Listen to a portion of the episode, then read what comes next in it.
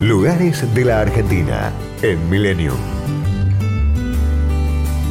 A 89 kilómetros de Córdoba capital, rodeada de bosques y arroyos, se encuentra Villa General Belgrano. La principal característica de esta pintoresca localidad es la impronta que le otorgaron los inmigrantes de origen alemán, suizo y austríaco, asentados en el valle de Calamuchita desde la década del 30. En la villa resuenan apellidos de fonética germana. La gente se viste con sus mejores trajes tradicionales los días festivos y hacen un culto de los sabores centroeuropeos. Varios cerros cercanos permiten ascender para poder apreciar el valle.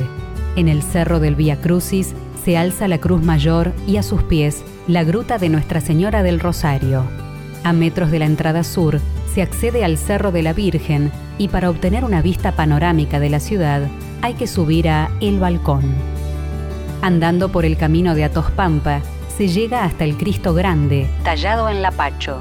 Este lugar en Semana Santa es visitado por peregrinos que llegan a pie, a caballo o en automóvil.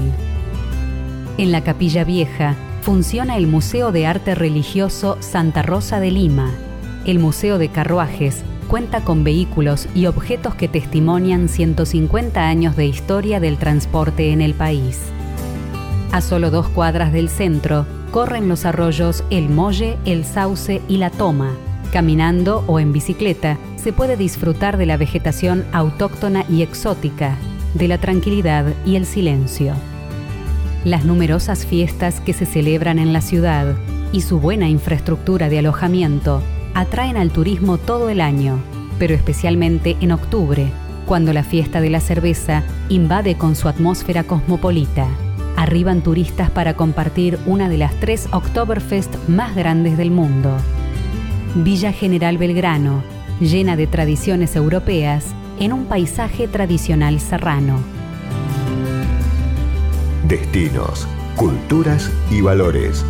Lugares de la Argentina en Millennium. Podcast Millennium.